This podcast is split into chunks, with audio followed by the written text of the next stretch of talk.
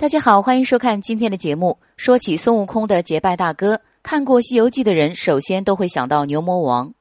当初他从菩提祖师那里回到花果山之后，就和六大妖王结拜，其中牛魔王因为年龄和本事最大，被尊为大哥。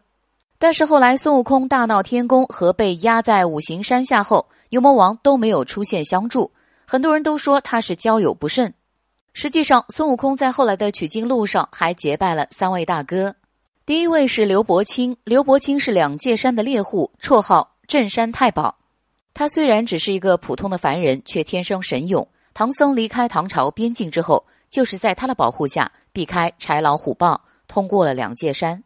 之后，他又恰巧碰到了孙悟空，不仅替猴子除去了脸上的杂草，还喂他吃了食物。因此，孙悟空喊他的那两声“大哥”，并不是客气，而是心中对他的感激和敬佩。第二位是镇元子。